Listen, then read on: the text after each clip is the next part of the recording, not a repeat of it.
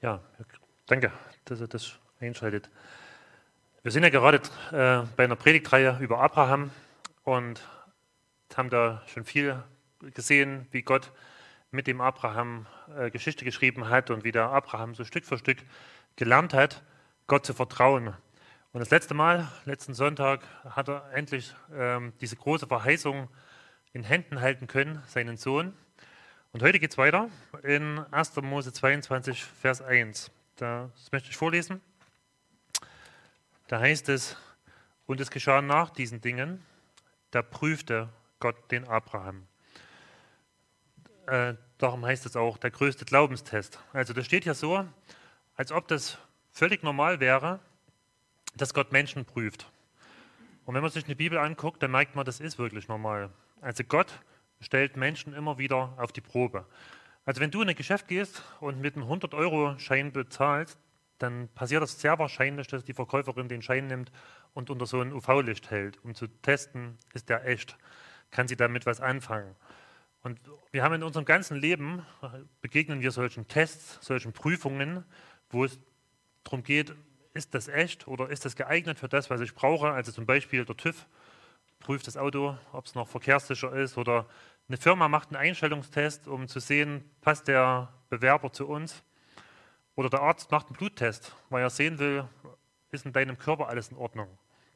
Und genauso, das stellt Gott uns auf die Probe. Und Gott möchte herausfinden, äh, worauf ist dein Herz ausgerichtet. Weil die Bibel macht es klar von Anfang an, dass Gott sich wünscht, dass er so das Zentrum deines Lebens ist. Dass du ihn liebst, wie wir es gerade gesungen haben, dass du ihm vertraust. So, er möchte die wichtigste Person in deinem Leben sein. So, er möchte der sein, um den sich dein ganzes Leben dreht. Und die Bibel macht es ja klar, wir wissen das, ohne Gott wird es dich überhaupt nicht geben. Wir lesen Psalm 139, Gott hat dich im, Leib deiner Mutter geformt. Er hat dir, dich in eine wunderbare Welt gesetzt. Ähm, wo du das bestaunen kannst, wie kreativ Gott ist. Du hast genügend Nahrung, du hast genügend Luft zum Atmen. All das gibt dir Gott, weil er dich liebt. Also du lebst, weil Gott es will, weil er dich liebt. Und jetzt sehnt sich Gott danach, dass du mit ihm in eine Beziehung trittst, dass du jeden Tag mit ihm lebst und dass du, weil er möchte, dass du hier auf dieser Erde mit ihm lebst und in alle Ewigkeit. Und die Bibel macht klar, das ist der Sinn des Lebens dass du Gott kennenlernst und dass du mit ihm eine Beziehung hast und wie wir es gerade gesungen haben, dass du zu seiner Ehre lebst. Und viele von euch, die haben sich auf so eine Beziehung eingelassen, die haben das begonnen. Und deshalb kommen wir hier jeden Sonntag zusammen, weil wir möchten, dass Gott in unser Leben reinredet. Weil wir wissen, dass was er sagt, stimmt und wir wollen das tun, was er sagt. Und wir singen Lieder, wie gerade das Leben jetzt oder hören es zumindest, und wir bekennen damit, es gibt niemand, der größer ist als Gott. Niemand, der äh, uns wichtiger ist als Gott. Wir singen öfters mal das Lied, sei du der Mittelpunkt in meinem Leben und in meinem Denken. Und dann gibt es noch mehr so Aussagen. Das sind ja ziemlich krasse Aussagen. Und Gott nimmt solche Aussagen sehr ernst. Und aus dem Grund stellt Gott dich und mich ab und zu auf die Probe, weil er wissen will, stimmt denn das wirklich, was du bekennst mit deinem Mund? Ist das wirklich so? Stimmt dein Herz damit überein? Oder ist es bloß nach außen Worte? Wenn du keine Beziehung zu Gott hast, dann wird dich Gott nicht auf die Probe stellen, weil dann ist ja von vornherein klar, dass Gott weiß, du lebst ohne ihn und bist damit zufrieden. Aber wenn du, wenn du das bekennst, dass Gott der Mittelpunkt deines Lebens ist, dann wird es Gott testen und da auf den Zahn fühlen. Eigentlich bräuchte Gott diesen Test nicht, weil die Bibel macht es klar, er kann in unser Herz gucken, er weiß viel besser als du, wie du denkst, wie es in dir vorgeht, aber er macht es, damit wir selber herausfinden, wer ist denn wirklich der Mittelpunkt unseres Lebens, um wen geht es denn wirklich. Weil das äh, sagt sich ziemlich schnell, sei du der Mittelpunkt meines Lebens. Und wenn es dann darauf ankommt, wenn es in eine Krise kommt, dann merken wir, da ist vielleicht was ganz anderes, was im Zentrum meines Lebens steht, an was ich krampfhaft festhalte. Und wenn das angegriffen wird, dann verteidige ich das verbissen, weil ich ohne das nicht leben will. Und die, diese Prüfungen, die können so ganz verschieden aussehen. Also die Bibel sagt uns eine Art Prüfung, die sieht zum Beispiel so aus, dass Gott mich in eine Situation führt, wo ich wählen kann. Das war zum Beispiel bei Adam und Eva so. Und da geht es um die Frage, gehorche ich Gott, vertraue ich ihm? Und bei Adam und Eva sah der Test so aus, Gott schenkt ihnen diese ganze Welt, sie waren Herrscher über diese Welt. Und er sagt, das gehört alles euch, ihr könnt damit machen, was ihr wollt. Ihr könnt es euch untertan machen oder sollt es sogar. Aber es gibt eine einzige Sache, da möchte ich, dass ihr die Finger davon lasst. Das ist dieser Baum in der Mitte des Gartens. Der gehört mir. Und das war so ein Test, wo Gott herausfinden will, lieben die beiden mich? Gehorchen sie mir? Vertrauen sie mir, dass das zu ihrem Guten ist, wenn sie diesen, von diesem Baum nicht essen? Und dann kommt der Versucher und stellt sie genau dort auf die Probe und sagt, ähm, das ist doch gemein von Gott, dass er euch gerade das vorenthält. Das ist das Beste. Und wenn ihr davon essen würdet, dann, dann würde es euch noch besser gehen als jetzt. Und diese gleiche Situation, die erlebst du jede Woche, vielleicht sogar jeden Tag. Dass du in eine Situation geführt wirst, wo du weißt, eigentlich hat mir Gott das verboten, weil er es gut mit mir meint und er hat mir einen Rahmen gesetzt, in dem ich leben soll und weil er möchte, weil er weiß, dass dann wird dein Leben gelingen und dann kommt der Versucher und fordert dich heraus, genau diesen, diese Grenze zu übertreten, diesen Rahmen zu verlassen. Zum Beispiel, Gott möchte nicht, dass du negativ über andere Menschen redest. Und dann gibt es diese Stimme in deinem Inneren, die sagt, erzähl das doch jetzt mal. Das macht dich interessant. Wenn du das erzählst, dann kriegst du mehr Bedeutung und damit wird, fühlst du dich besser. Weil du kannst was Schlechtes über jemand anderes erzählen, dann bist du ein besserer Mensch als der, über den du erzählst.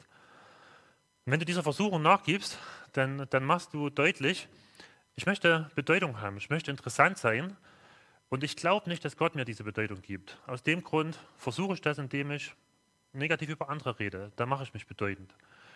Oder Jesus sagt mal, wir sollen andere Frauen nicht begehrlich anschauen. Und dann flüstert dir der Versucher ins Ohr und sagt, das ist doch bloß mal ein Blick.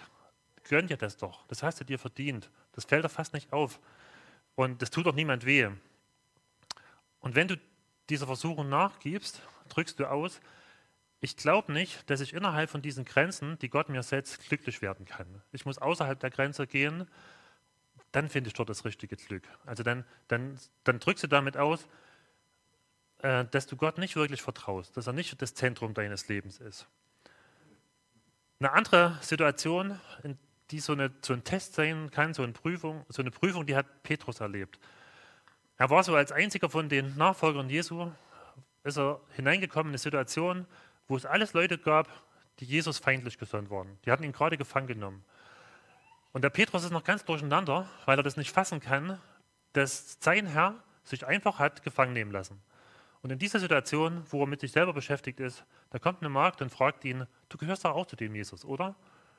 Und der Petrus antwortet sofort, ich kenne den Menschen überhaupt nicht. Also ähm, er will sich schützen, er merkt, das bringt mich hier in Gefahr und er verleugnet Jesus.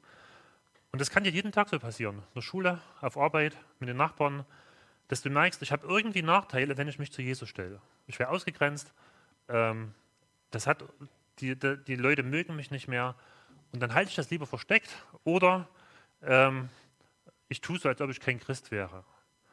Dann gibt es eine andere Form von äh, Prüfung. Das hat er Hiob erlebt, dass Gott dir genau das wegnimmt, was dir am liebsten ist. Wenn man die Geschichte von Hiob liest, dann ist es ja schon krass. Ne? Dann reden Gott und Satan miteinander. Gott freut sich über den Hiob und der Satan sagt, der Hiob, der liebt dich doch nur, weil er was davon hat. Also du segnest ihn doch. Du hast ihn so reich beschenkt, da wäre er doch dumm, wenn er dich nicht lieben würde. Das zahlt sich doch für den aus. Und er sagt zu Gott, nimm den doch das einfach mal weg und dann wirst du schon sehen, dass er dich eigentlich nicht liebt. Er liebt nur die Gaben, aber nicht dich. Wenn du ihm alles wegnimmst, dann wird er dich verfluchen. Und Gott macht das. Also er lässt es zu und der Hiob, der verliert an einem Tag seinen kompletten Besitz und seine Kinder. Und ein Stück später noch seine Gesundheit. Und wir lesen, der Hiob, der hält an Gott fest. Also der hadert damit, der ist nicht zufrieden damit, aber der lässt nicht von Gott los. Stell dir mal vor, dir würde eines davon passieren. Also eines von dem, was Hiob erlebt hätte. Dass dein Besitz zum Beispiel mit einem Schlag weg wäre. Du verlierst deine Arbeit oder deine Firma geht pleite, dein Haus brennt ab, dein Konto ist leergeräumt. Oder du verlierst ein Kind. Freunde von uns, die haben noch, äh, hatten mehrere Fehlgeburten gehabt und dann haben sie endlich ein Kind gehabt, haben sich darüber gefreut und wir haben uns mit ihnen gefreut. Und dann an Heiligabend haben sie einen schönen Abend mit ihrer Familie verbracht und dann geht die Mutter nochmal nach dem Kind schauen, dann liegt das Kind tot im Bett. Also Gott nimmt ihnen das Geschenk einfach weg. Oder du verlierst deine Gesundheit, bist plötzlich schwer krank. Und dann solche Schicksalsschläge, die können so eine Prüfung sein, wo Gott dich fragt, vertraust du mir immer noch? Liebst du mich immer noch? Auch wenn du gerade, wenn ich dir das Liebste wegnehme, was du hast. Ähm, liebst du mich mehr als diese Dinge? Das kann auch ein Lebenstraum sein. Ich habe euch das schon erzählt. Ne? Mein Lebenstraum war, nach Papua-Neuguinea zu gehen, als Bibelübersetzer dort eine Gemeinde zu gründen. Und wir haben uns zweieinhalb Jahre darauf vorbereitet, hatten die Arbeitserlaubnis, das Visum in der Hand und dann kommt dieses Nein, äh, dass wir nicht ausreisen können wegen meiner Gesundheit. Und es hat uns ganz schön geschockt. So ein paar Tage nachdem dass, äh, diese E-Mail kam, dass wir nicht gehen können, dann bin ich mit Anton ins Kino gegangen und wir waren ziemlich zeitig da und saßen dort, bevor der Film losging und haben noch geredet. Und Anton fragt mich, wie mir es damit geht, Ich habe das so ein bisschen erzählt und dann sagt er einen Satz, der hat mich wirklich wie ein Hammer getroffen. Dann sagt er zu mir, jetzt zeigt sich, ob du Jesus mehr liebst, als deinen Traum, für ihn aktiv zu sein. Das hat mich ziemlich getroffen. Also ich weiß nicht mehr, ob ich den Film noch genießen konnte, aber das, das hat mich, äh, das ist genau diese Frage wo es darum geht, reicht dir Gott aus? Hast du wirklich, ist es so, wie wir das manchmal singen, dass wir in Gott alles haben, dass er uns mehr ist als alles andere? Und das, das zeigt sich gerade in solchen Situationen, wenn, wenn er uns das wegnimmt. Und darum prüft uns Gott, weil er uns das deutlich machen will. Was, was ist denn wirklich die Liebe deines Lebens? Bei Abraham war dieser Test noch ein Zahn schärfer. Gott hat ihm nicht was weggenommen. Gott fordert ihn auf, das Liebste, was er hat, freiwillig zu geben. Da heißt es im Vers 2, und Gott sprach zu ihm, Abraham, und er sagte, hier bin ich. Und er sprach, nimm deinen Sohn, deinen einzigen, den du lieb hast, den Isaak, und ziehe hin in das Land Moria und opfere ihn dort als Brandopfer auf einem der Berge, den ich dir nennen werde. Also Gott weiß, wie sehr Abraham an Isaak hängt. Auf diesen Sohn hat er jahrelang gewartet. Und er macht das hier so richtig deutlich. Das ist dein einziger Sohn. Den Ismael hat er ja weggeschickt. Das ist der, der der Erbe sein sollte. Das ist der, den du lieb hast, den Isaak, an dem er mit ganzem Herzen hängt. Und jetzt verlangt Gott, gib mir den Sohn zurück. Also töte ihn und verbrenn ihn, sodass nichts mehr übrig bleibt. Und der Test war, die Probe für, für Abraham war, liebst du mich mehr als den Isaak? Bin ich dir mehr wert? Und das ist ja auch eine Vertrauensprobe. Also äh, Gott hat gesagt, von dem Isaak wirst du ganz viele Nachkommen bekommen. Und jetzt sollst du den töten. Wie sollen dann die Verheißungen in Erfüllung gehen? Also vertraust du mir, das macht doch überhaupt keinen Sinn. Und wir haben das schon gesehen, ne? bei jedem Test, wo Gott uns auf die Probe stellt, da geht es um, um Liebe und um Vertrauen. Und das hängt ganz eng miteinander zusammen wenn du Gott nicht liebst, wirst du ihm nicht vertrauen. Ist logisch. Und wenn du ihm nicht vertraust, wirst du ihn nicht lieben. Also das, das hängt ganz eng miteinander zusammen. Wenn du der Meinung bist, dass es Gott nicht gut mit dir meint, dann wirst du auf Distanz gehen. Dann wirst du ihn nicht so nah an dich ranlassen, weil du denkst, wenn ich Gott zu viel von meinem Leben gebe, dann wird er mein Leben äh, kaputt machen. Also das, dann habe ich nichts mehr davon. Da wird mir schaden. Das, das zeigt, dass du so ganz tief im Misstrauen Gott gegenüber in dir hast, weil du denkst, er meint es nicht gut mit dir. Er verlangt was von dir, was dich verletzen würde und kaputt machen würde. Aber wenn du Gott kennst, wenn du ihm vertraust und ihn liebst, dann weißt du, Gott meint es gut mit dir. Und auch wenn ich das jetzt nicht verstehe, er wird mir nicht schaden. Und das war bei dem Abraham so. Also Gott, der, diesen Test, da kommt ja am Ende vom Leben vom Abraham, nicht am Anfang. Und bis dorthin hat der Abraham Gott ganz oft kennengelernt und er hat erlebt, ich kann mich auf Gott verlassen. Und Gott und der Abraham, der ist ja gehorsam, der macht das. Da heißt es im nächsten Vers, Vers 3, da machte sich Abraham früh am Morgen auf. Also sofort das Erste, was er macht. Also er setzt es in, die Tat um. Er redet nicht mit der Sarah drüber, er berät nicht, soll ich das machen oder nicht. Er macht es einfach, er ist einfach gehorsam. Also er macht sich früh am Morgen auf, ähm, sattelt seinen Esel, nahm seine beiden Knechte mit sich und seinen Sohn Isaak. Er spaltete Holz zum Brandopfer und machte sich auf und ging an den Ort, den Gott ihm genannt hatte. Am dritten Tag erhob Abraham seine Augen und sah den Ort von ferne. Also der Abraham, der ist sofort gehorsam. Und daran zeigt sich echte Liebe. Also echte Liebe zeigt sich daran, dass du das tust, was Gott sagt, dass du nicht mit, äh, mit ihm diskutierst. Weil ähm, wenn, wenn du behauptest, dass du Gott liebst, dass du ihm vertraust und dann aber ihm ungehorsam bist, anders lebst, als er das möchte, dann zeigst du damit eigentlich, dass du ihn nicht liebst und ihm nicht vertraust. Weil sonst würdest du ja das tun, was er von dir will. Gott freut sich drüber, wenn wir ihm ähm, gute Lieder singen, so wie wir es gerade gemacht haben. Wenn wir irgendwie emotional bewegt sind und ihn anbeten mit Worten. Das ist alles gut. Aber was Gott wirklich möchte, ist, dass wir ihm vertrauen und ihm gehorchen. Er macht das mal so ganz deutlich. Er sagt mal zu dem Saul, er sagt, was will ich denn mit Opfertieren? Was ich wirklich will, ist Gehorsam. Gehorsam ist besser als Opfer. Oder sagt zum, äh, der Prophet Amos, der sagt zum Volk Israel, ich will eure Lieder, eure Musik nicht mehr hören. Was ich wirklich will, ist, dass ihr tut, was ich sage. Also daran zeigt sich, ob du Gott liebst. Und Abraham hat das verstanden und er macht das. Und er hat hier drei Tage Zeit auf dieser Wanderung. Er könnte wieder umkehren. Er könnte sagen, nee, das ist mir alles nichts. Also der bleibt, das hat er sich fest entschlossen und sagt, ich weiß, ich weiß nicht, was rauskommen wird am Ende, aber es wird gut werden. Das wird im nächsten Vers deutlich. Da heißt es in Vers 5, da sagte Abraham zu seinen Knechten, bleibt ihr mit dem Esel hier. Ich aber und der Junge wollen dorthin gehen und anbeten und zu euch zurückkehren. Also stecken so zwei ganz bedeutende Aussagen drin. Das erste heißt, wir gehen hin, um anzubeten. Hier kommt das erste Mal in der Bibel das Wort Anbetung vor.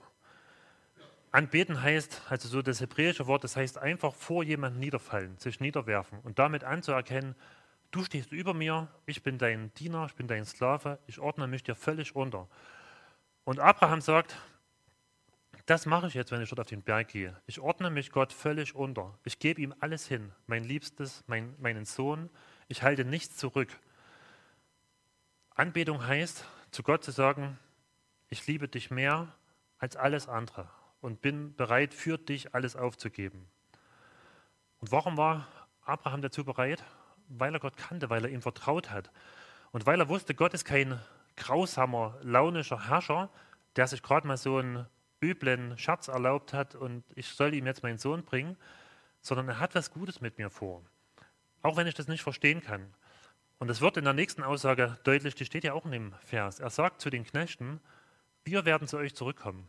Also ich gehe mit dem Isaak dorthin und er sagt nicht, ich alleine komme zurück, sondern wir, ich und Isaak, wir kommen zurück. Im Hebräerbrief, da erfahren wir, was Abraham gedacht hat in dieser Situation. Und ähm, da heißt es in Hebräer 11, Vers 17, in solchem Vertrauen brachte Abraham, als Gott ihn auf die Probe stellte, seinen Sohn Isaak zum Opfer. Er war bereit, Gott seinen einzigen Sohn zu geben, obwohl ihm Gott doch die Zusage gemacht hatte und gesagt hatte, durch Isaak wirst du Nachkommen haben.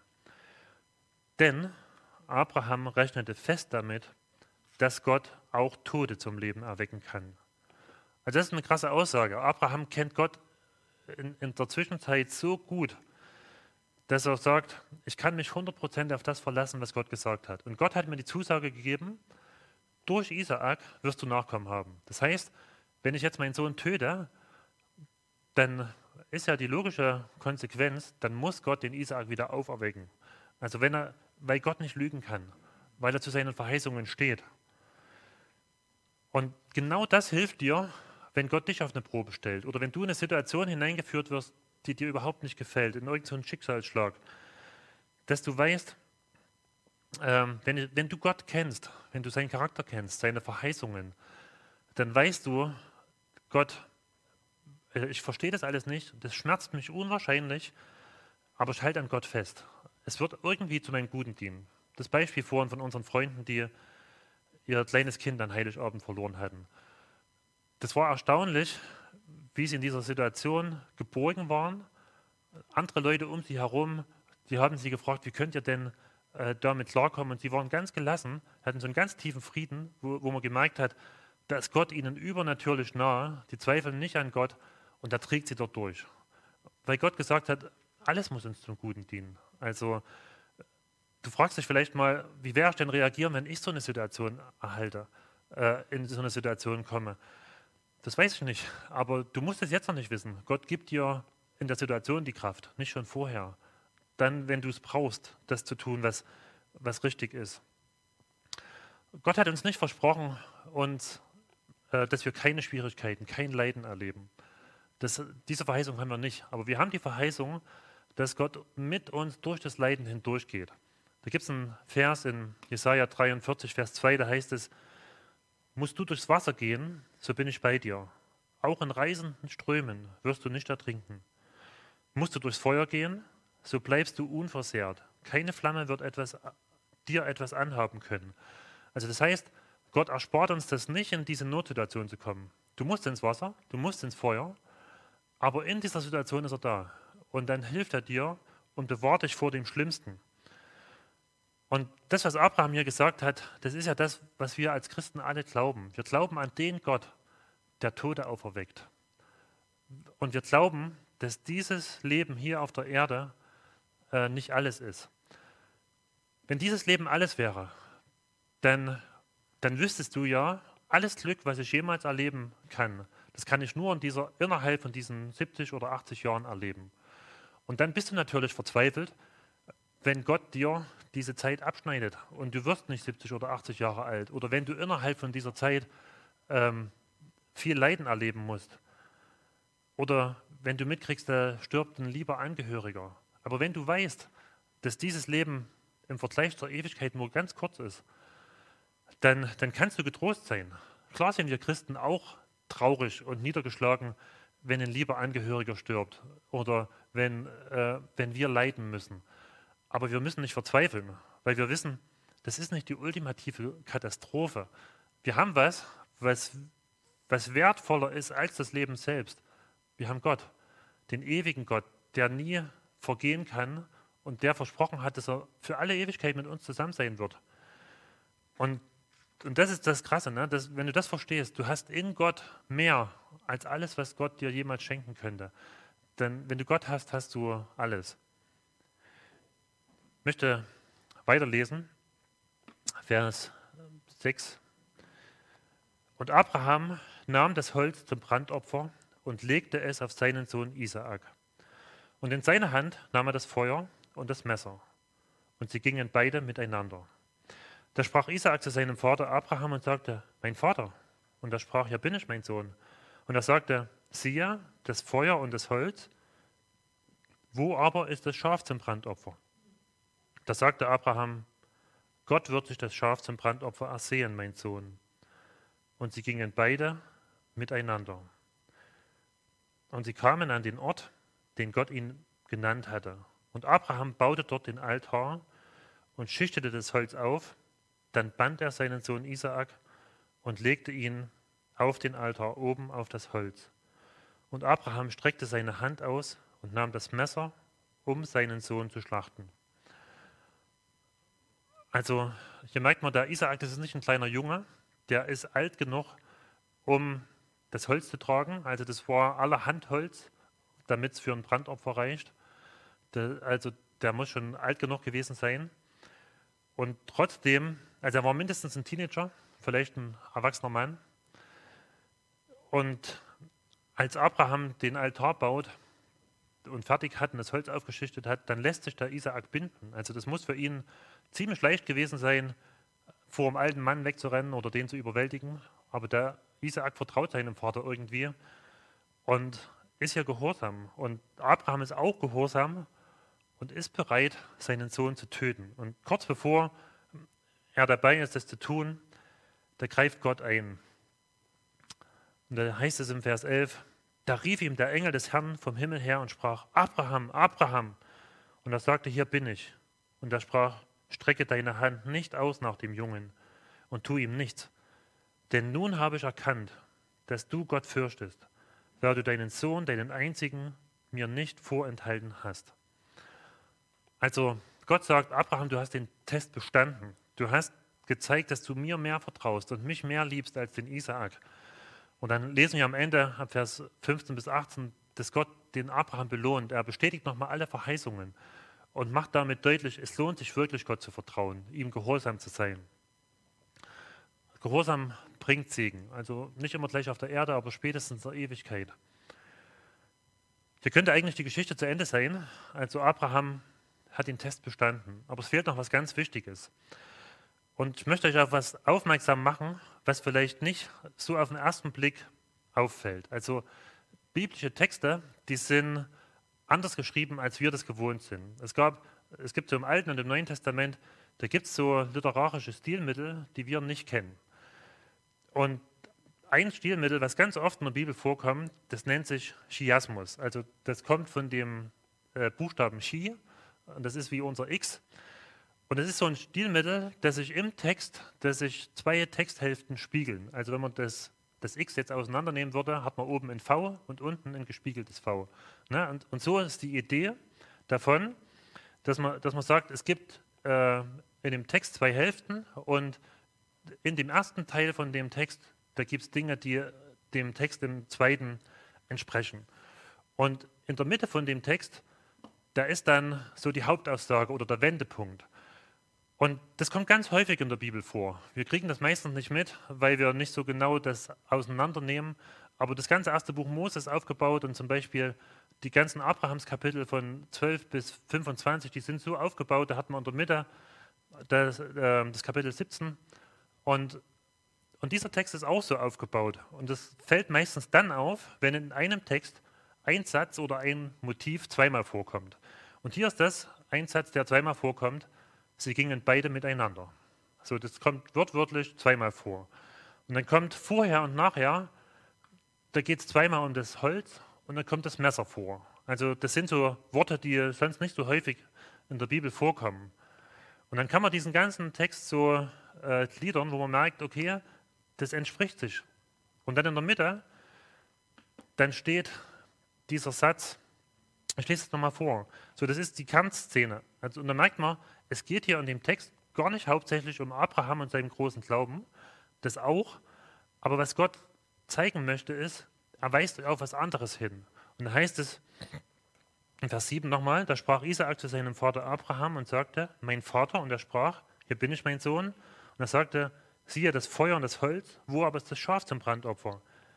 Da sagte Abraham, Gott wird sich das Schaf zum Brandopfer ersehen, mein Sohn.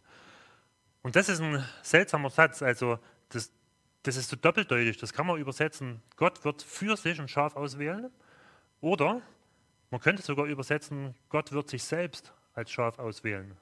Also das heißt, äh, damit äh, weist Gott auf was hin, was der Abraham noch gar nicht verstehen konnte. Und dann heißt es in Vers 12, also nachdem, äh, oder Vers 13, nachdem Gott den äh, Abraham gestoppt hatte, da heißt es, und Abraham erhob seine Augen und siehe, und sah und siehe, da war ein Witter hinten im Gestrüpp, an seinen Hörnern festgehalten. Da ging Abraham hin, nahm den Witter und opferte ihn anstelle seines Sohnes als Brandopfer. Und Abraham gab diesem Ort den Namen, der Herr wird er sehen, von dem man heute noch sagt, auf dem Berg des Herrn wird er sehen. Also, hier kommt das erste Mal, wird es ausdrücklich gesagt, dass ein Lebewesen anstelle eines anderen stirbt. Also der Witter stirbt stellvertretend für den Isaak.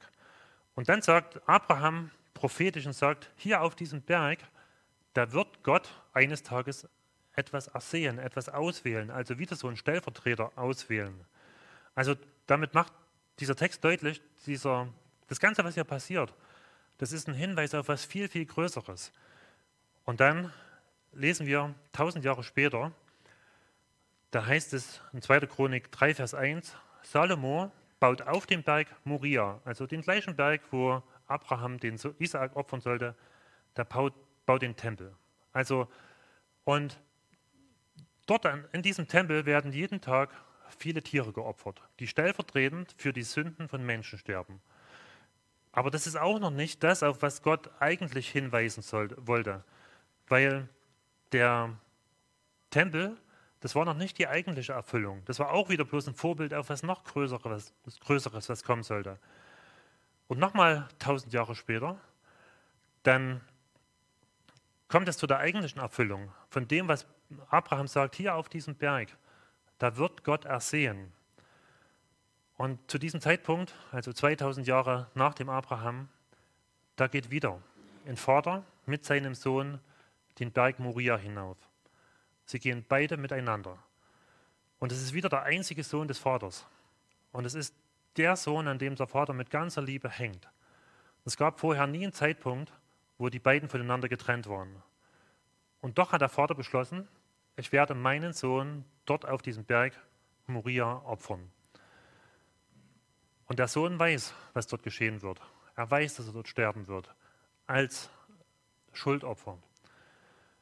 Und diesmal wird kein Engel kurz vorher eingreifen und das Ganze verhindern. Und der Sohn geht im vollen Bewusstsein und im Vertrauen auf seinen Vater dort mit auf diesen Berg raus rauf, weil er hat sich freiwillig für dieses Opfer gemeldet. Und dieser Hügel, der heißt inzwischen nicht mehr Moria, der heißt Golgatha. Und dann ist es in der unmittelbaren Nähe zum Tempel, auf diesem gleichen Berg, steht hier ein Kreuz. Da geht der Vater mit dem Sohn diesen Berg hinaus. Und wir lesen in, in Johannes Evangelium, Jesus selbst trägt sein Kreuz. Also er, der Sohn, trägt wieder das Holz. Das Holz, an dem er sterben soll. Und oben angekommen, dann lässt er sich wieder, wie der Isaak, binden. Dieser mit Nägeln, die grausame, abgebrühte Soldaten in seine Hände und seine Füße treiben. Und er wird dort zum Opfer, das alle vorherigen Opfer ablöst, das alle Opfer unnötig macht. Und da wird es das eine Opfer, was für alle, äh, was alle unsere Schuld bezahlt, alles vergibt und uns von jeder Sünde reinigt. Für jeden, der auf diesen Sohn Gottes vertraut.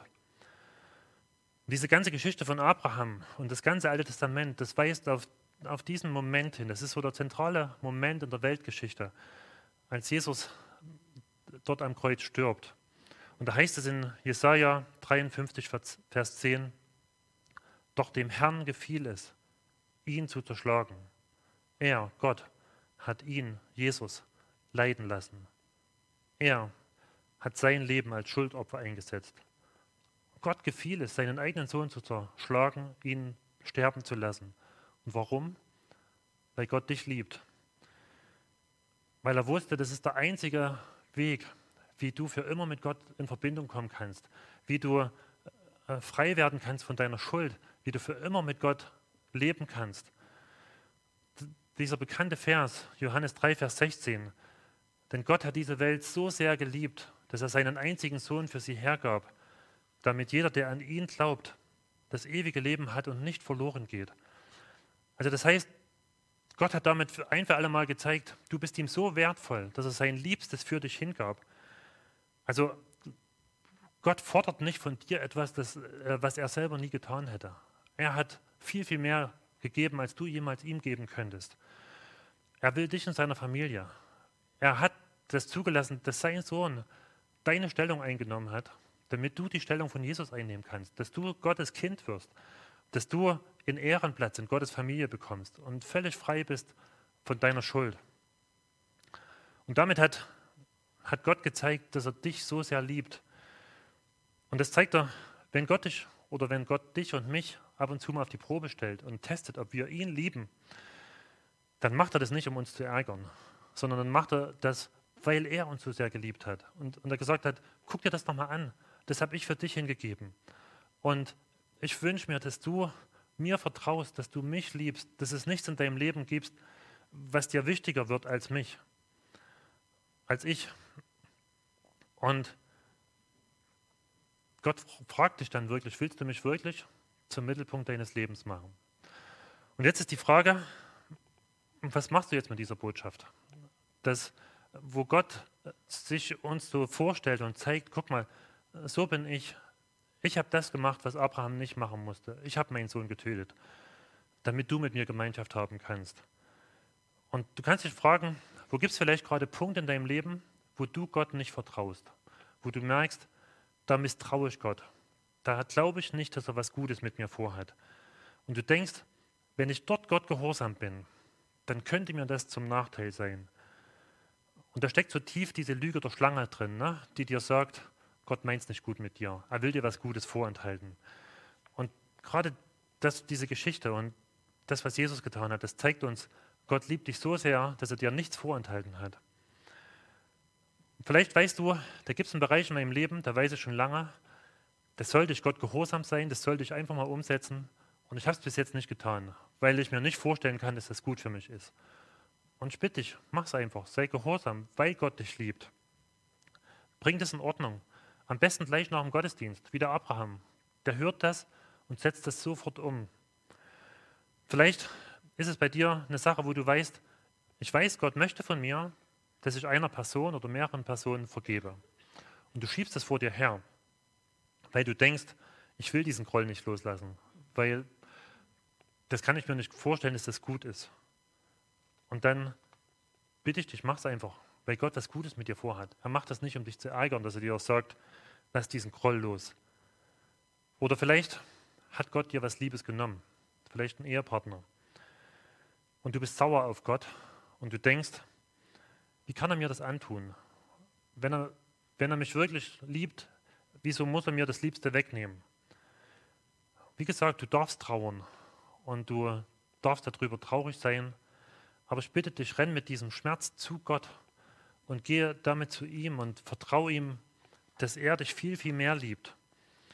Und Gott versteht dich und will dich trösten.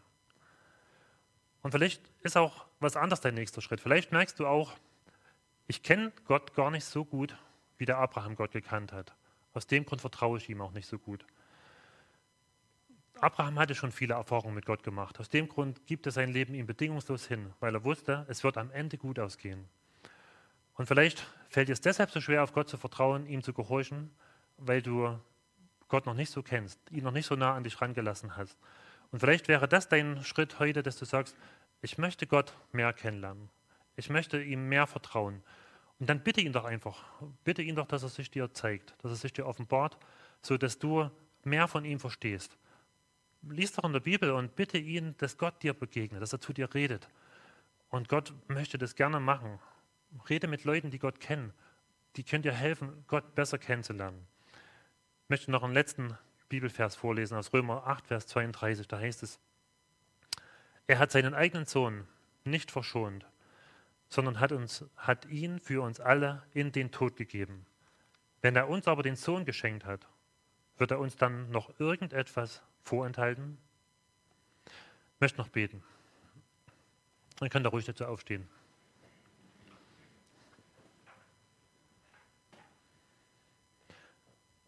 Lieber Vater im Himmel, ich danke dir, dass du uns so sehr liebst, dass du deinen Sohn für uns hingegeben hast, das Liebste, was du hattest.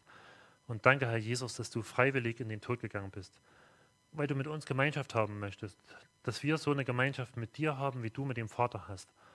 Herr, du möchtest, dass wir in diese Familie mit hineinkommen und dass wir für immer bei dir Glück finden. Und ich bitte dich, dass du uns hilfst, dass wir dass diese Wahrheiten so ganz tief in uns reinsinken, dass wir nicht der Lüge glauben, dass du ein Gott bist, dem man nicht vertrauen kann, ein Gott, der es nicht gut meint mit uns. Du hast uns das gezeigt, wie lieb du uns hast. Und ich bitte dich, dass das in uns eine Liebe und ein großes Vertrauen entfacht, weil du besser bist, als wir uns das je vorstellen können. Amen.